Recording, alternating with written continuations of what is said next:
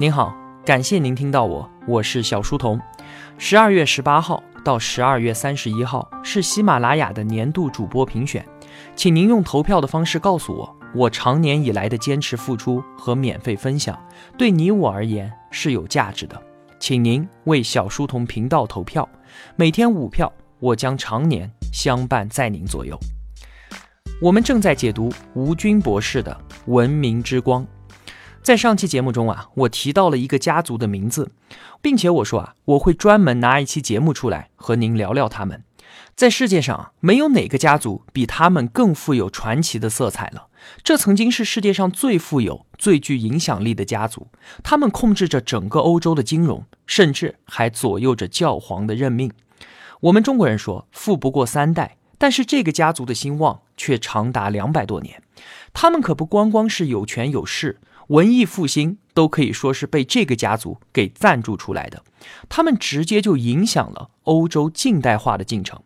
今天我们要说的就是在欧洲无人不知的美第奇家族，而在我们中国呢，相比于美第奇来说，另一个富有的罗斯柴尔德家族可能更加的有名气。但是在历史上啊，罗斯柴尔德远远不能和美第奇相比，因为前者除了钱和几个酒庄之外，并没有给我们今天的世界留下来什么，而后者他却开创了一个伟大的时代。那么，我们今天的故事就从美第奇家族崛起的地方，也是意大利文明的标志性城市佛罗伦萨开始说起吧。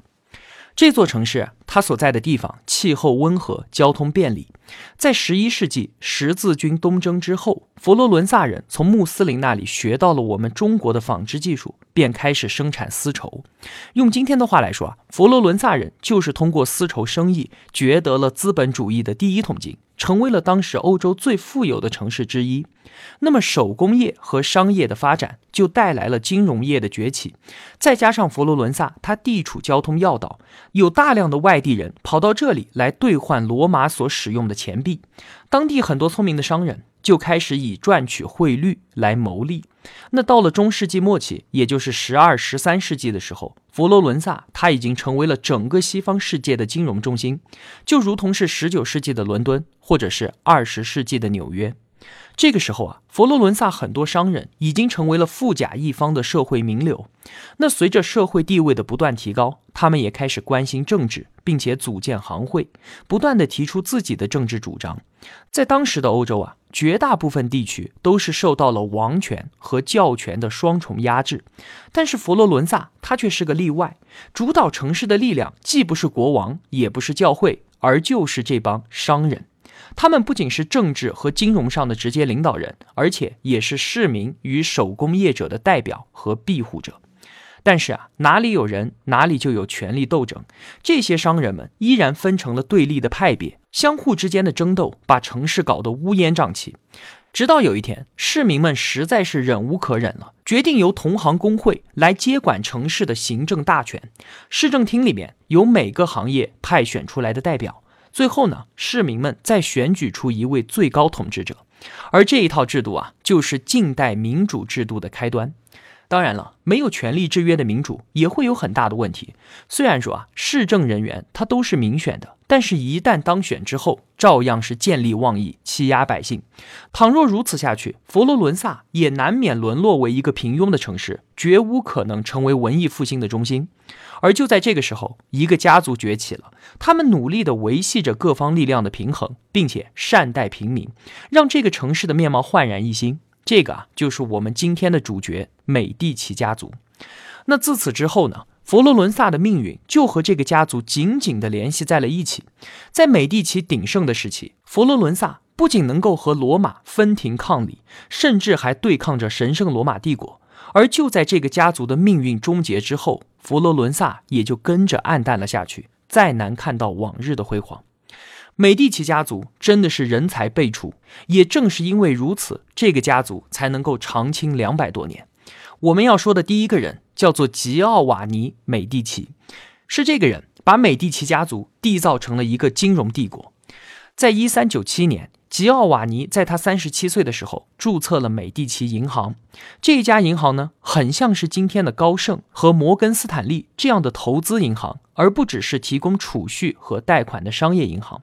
吉奥瓦尼是所有银行客户的保护者，他很看重保持长期的客户关系，而这些关系就以美第奇银行为中心，不断的向外延伸，形成了一张巨型的关系网，辐射到了佛罗伦萨乃至整个意大利的政治。和商业领域，吉奥瓦尼曾经就资助了一位穷困潦倒的教士，结果呢，这一位教士就在美第奇家族的帮助之下，最终当上了教皇。之后，他也是知恩图报，将教廷的钱全部都交给了美第奇银行来打理。在吉奥瓦尼这一代啊，无论是金融还是在政治上，美第奇家族都已经具有了相当的影响力。但是他自己一直都是一个平民的身份，他经常跟自己的儿子说。骑在驴背上的人才是最安全的。当时啊，平民百姓只有驴可骑，而贵族和有钱人都是骑高头大马。那他的言下之意就是说啊，树大招风，告诫他自己的孩子要低调行事。所以呢，吉奥瓦尼的一生可以说是风平浪静。晚年的时候，他把事业交给了自己的儿子科西莫。科西莫是美第奇家族走上政治前台的第一个人。一四一四年，二十五岁的科西莫继承了父亲的事业和财富，但是他一生当中所获得的最大财富可并不是来源于此，而是另有机缘。他的经历啊，说起来有一点像是金庸小说里面的主人公，就是一个偶然的机会，得到了前人留下来的秘籍，然后成就了前无古人的伟业。科西莫在小的时候啊，在一座废弃的教堂里面，发现了一些古罗马时代的经卷和手稿，而这些手稿比他生活的那个年代要早一千多年，其中记录了很多机械和工程学方面的知识。这些东西啊，当时没有人见过。要知道啊，在中世纪的欧洲，只有一本流行的书籍，那就是圣经。而后来呢，这些手稿却派上了重要的用场。科西莫从小就生长在佛罗伦萨。在离他家不远的地方啊，有一座极其宏伟的教堂。虽然这座教堂已经有上百年的历史了，但是一直都没有完工。当年都是虔诚的天主教徒的佛罗伦萨人，要为上帝建造一座空前雄伟的教堂，长达一百五十米，预计建成的时候高度可以达到一百一十米。可是啊，用了八十年的时间才修建好了四周的墙壁，内饰全部用大理石装潢起来，非常的漂亮。但是建完墙壁之后，人们才发现这么大的教堂竟然没有办法给它装上屋顶。结果呢，就这么一直敞到了现在。这个时候啊，一个叫做费利波·布鲁内莱斯基的人跑到了市政厅，他说啊，你们非要按照哥特式的建筑给教堂装一个尖顶，那肯定是装不上的。我有办法。我能给教堂装一个不需要立柱支撑的圆形房顶。话虽这样说，但是没有人相信他，把他当成了一个疯子给扔了出来。不过呢，整个佛罗伦萨有一个人欣赏他，这个人就是科西莫，因为科西莫知道古罗马人就实现过他所说的设计。科西莫开始资助布鲁内莱斯基，并且让他用立柱和圆拱为自家的祠堂修建回廊。而他确实有真本事，真的就做到了。这是自古罗马之后上千年来第一次在建筑上只用立柱，而不是用墙来承重。后来啊，在美第奇家族的支持之下，布鲁内莱斯基说服了佛罗伦萨市政府的官员，为大教堂修建一个圆顶，并且由他和科西莫来把这个想法付诸于现实。故事进展到这里，我们刚才所说的科西莫小时候意外获得的手稿。就派上了大用场。布鲁内莱斯基从手稿中得到了启发，完成了教堂天顶的细节设计。其实啊，科西莫他一生所发现的最宝贵的财富就是知识。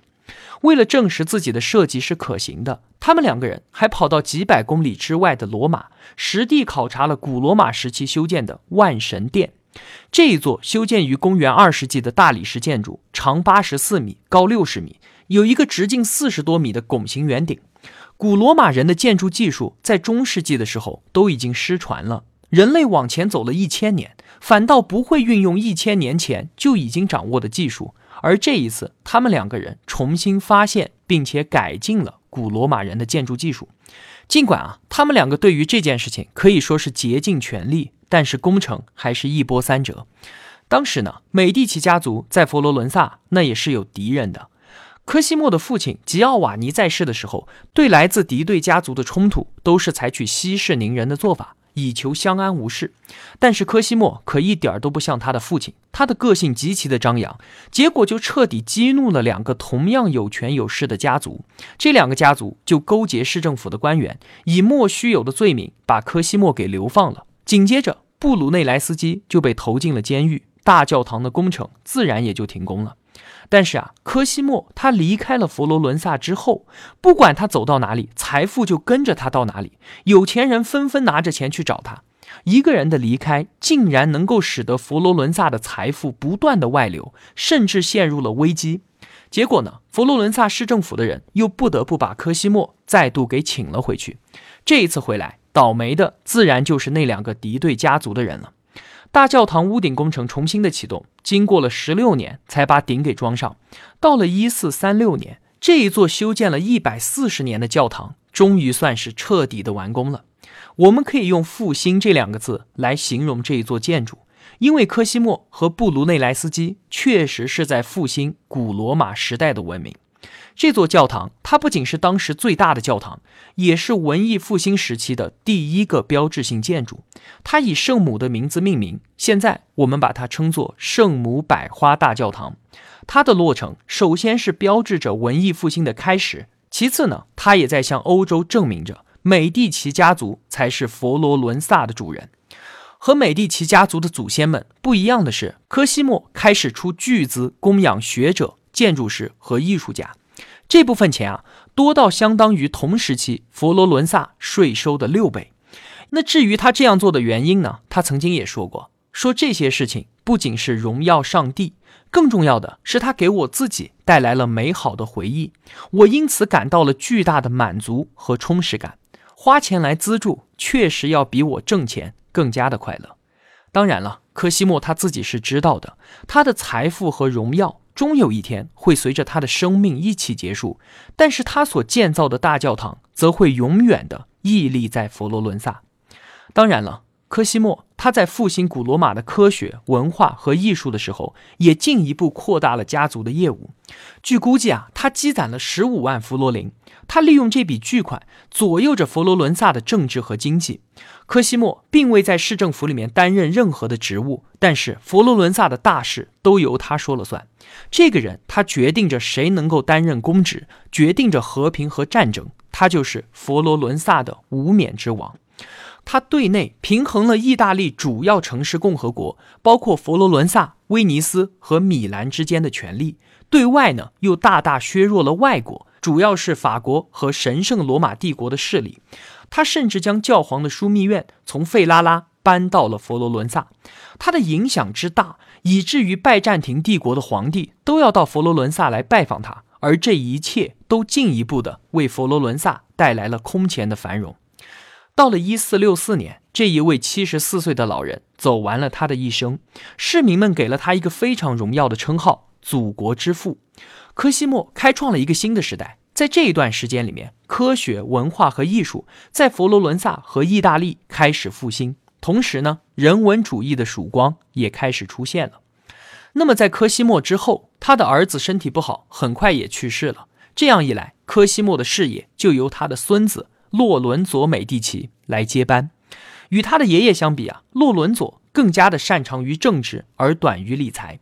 科西莫当年富甲天下，而且在罗马有政治上的强援，但是还是受制于敌对家族，并受过牢狱之灾。因此啊，科西莫非常的重视后代的政治培养。洛伦佐在年轻的时候就被送到罗马去搞外交，而且啊，家族还为他选定了一个拥有军队贵族的女儿来做他的妻子，这就让美第奇家族拥有了安全感。在洛伦佐继承家业之后，很快就显示出了他的政治远见。他把家族很多成员都安排到了非常重要的政治位置之上，而这些种种安排让美第奇家族在欧洲急速扩大了影响力。但是啊，和爷爷科西莫一样，洛伦佐也受到了敌对家族的怨恨。这个时候啊，罗马教皇也觉得美第奇家族过于强大了，于是参与到了佛罗伦萨的内部斗争当中来。当时啊。教皇和大主教暗中支持敌对家族，组织了一场针对洛伦佐的刺杀行动。结果呢，行动失败，洛伦佐秋后算账，刺杀了大主教，并且诛灭了组织刺杀的敌对家族。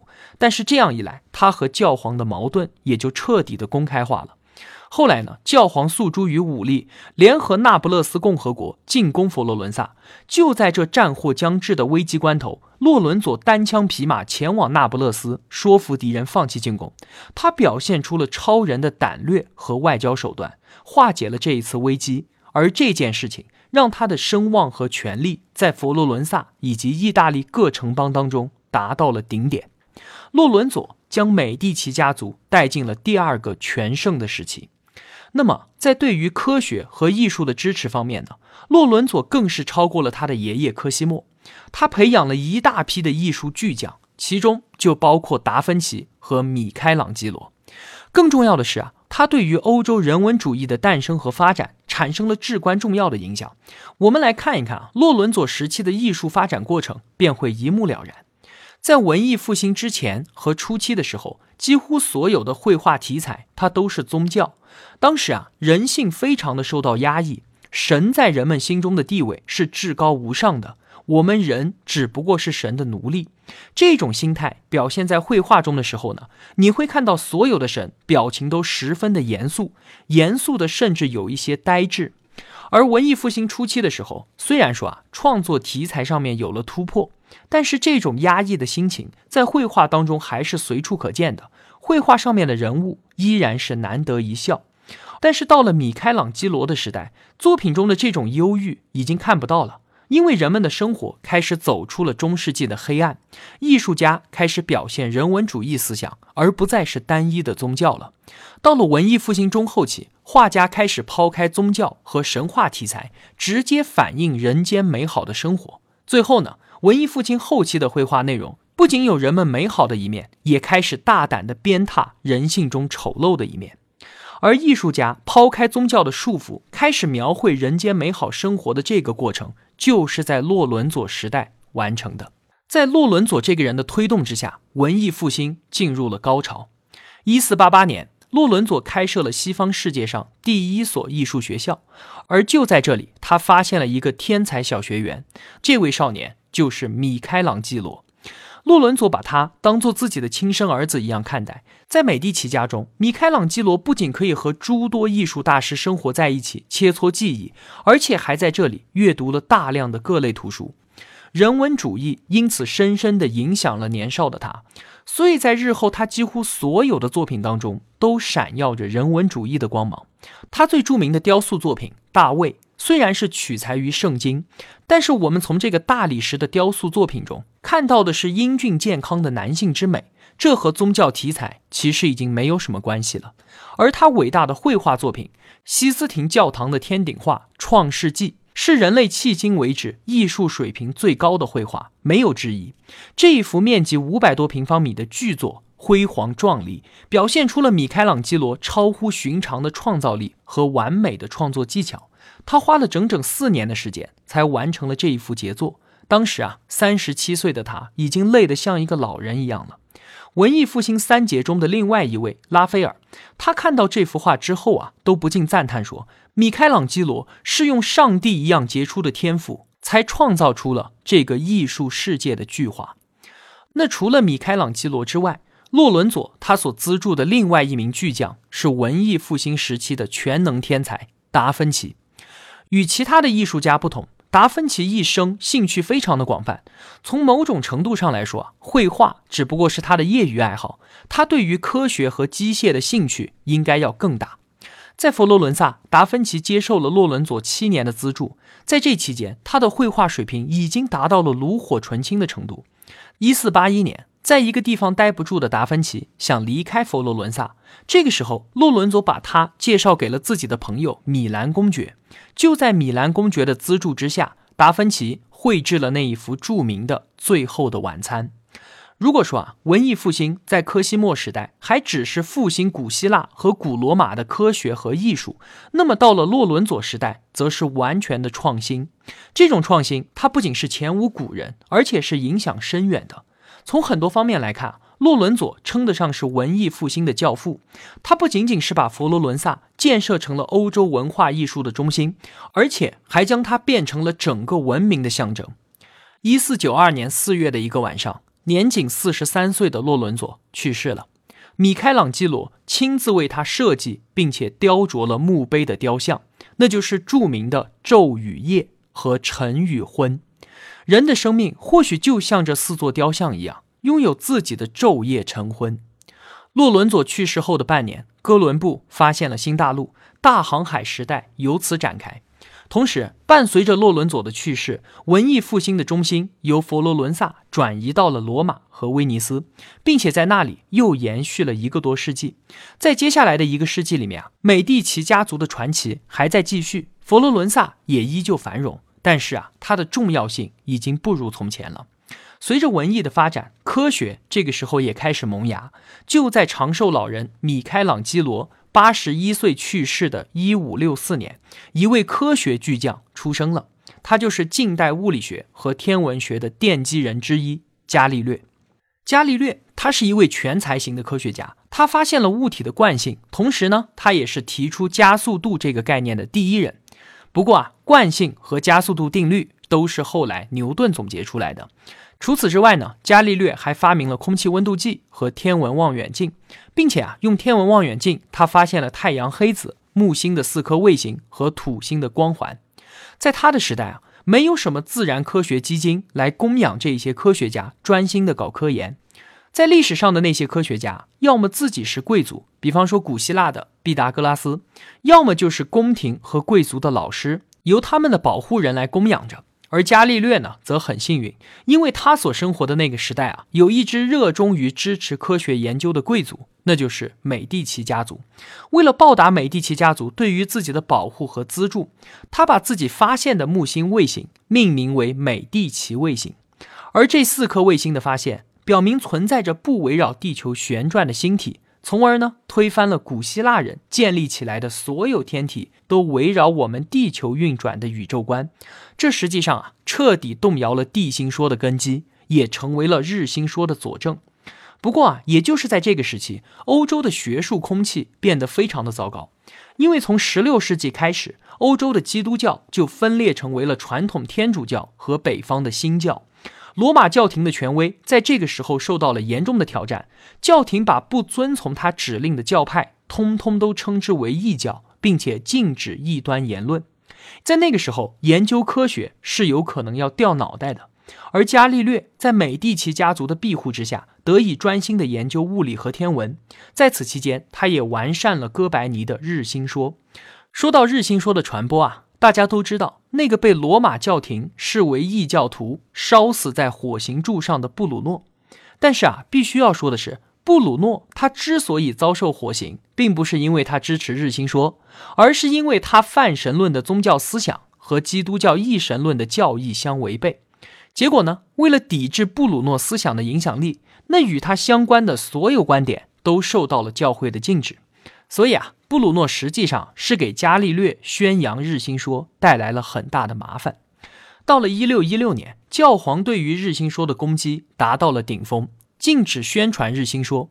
但是啊，教皇还是没有禁止伽利略把日心说当成数据工具，只要他别当做天文学的结论拿出来说就可以了。一直到七年之后，一六二三年，伽利略的好朋友乌尔班八世出任教皇，他才得以继续就这一问题。著书立说，虽然啊，这位新的教皇是伽利略的好朋友，并且也非常的尊重他，但是伽利略在一六三二年出版的关于托勒密和哥白尼两大世界体系的对话这本书，不仅把他最大的支持者教皇给得罪了，还给他自己招来了牢狱之灾。就在那一年的九月，伽利略被传唤到了罗马教廷，给抓了起来。当初啊，这本书是他献给美第奇家族的。当时执掌家族的是费尔南多二世，作为伽利略的保护人，他也出面说情。但是遗憾的是啊，当教皇说你敢插手这个案子，就要给你好看的时候，费尔南多二世并没有当年他的祖先洛伦佐利用佛罗伦萨对抗罗马并取得胜利的气概，而是选择了沉默。最后。伽利略还是在一六三四年回到了他在佛罗伦萨郊区的家里面，在那里度过了自己的余生。但是啊，失去了美第奇家族的财务支持之后，伽利略的晚景凄惨。到了一六四二年，近代物理学的第一位大师伽利略离开了人世。毫无疑问，他是牛顿之前最伟大的科学家。到了这个时候啊，美第奇家族对于艺术和科学的大力资助也即将完结，这标志着文艺复兴的结束。但是，科学的曙光已经在欧洲出现了。美第奇家族兴盛的时候，可谓是富可敌国，权倾朝野，但也有终结的一天。一个王朝也好，一个家族或者一个人也好，终究还是要给世界留下一点什么的。美第奇家族的那些现金，无非几十万弗罗林而已，留到今天也不过是十吨黄金罢了。相对于今天世界的财富，可以说是不值一提。但是，他们把这些钱投到了文化艺术和科学上面，这些艺术品的价值是无法用金钱来衡量的。如果一定要衡量，那么，从他们收藏的绘画当中随便拿十几幅，今天的拍卖价格就会远远超过他们当年所拥有的全部黄金，更不用说达芬奇和米开朗基罗的那些名画和雕塑了。然而，正如科西莫发现最宝贵的财富是知识一样，美第奇家族所留下来最宝贵的遗产是文化艺术还有科学。这个家族似乎是为了文艺复兴而存在的。他们的兴起直接导致了文艺复兴的开始，而在文艺复兴终结之后，他们似乎也不再有存在的必要了。一个王朝式的家族也就此终结。虽然从历史唯物主义的观点来看，没有美第奇家族，文化艺术和科学早晚也要从中世纪开始复兴，但是文艺复兴绝对不是我们今天所看到的样子。世界应该感谢美第奇家族，没有他们就没有米开朗基罗和伽利略，达芬奇或许会有，蒙娜丽莎或许会有，但是绝对不会有他的最后的晚餐。总之，没有美第奇家族，文艺复兴来的会比较晚，整个欧洲的文明进程也会比现在来的缓慢。我们今天来看欧洲的这一段历史，不能不说这是美第奇家族所创造的奇迹。好了，今天的节目就是这样了。如果我有帮助到您，也希望您愿意帮助一下我，请到喜马拉雅 APP 帮小书童频道投票，每天五票。我是小书童，我在小书童频道与您不见不散。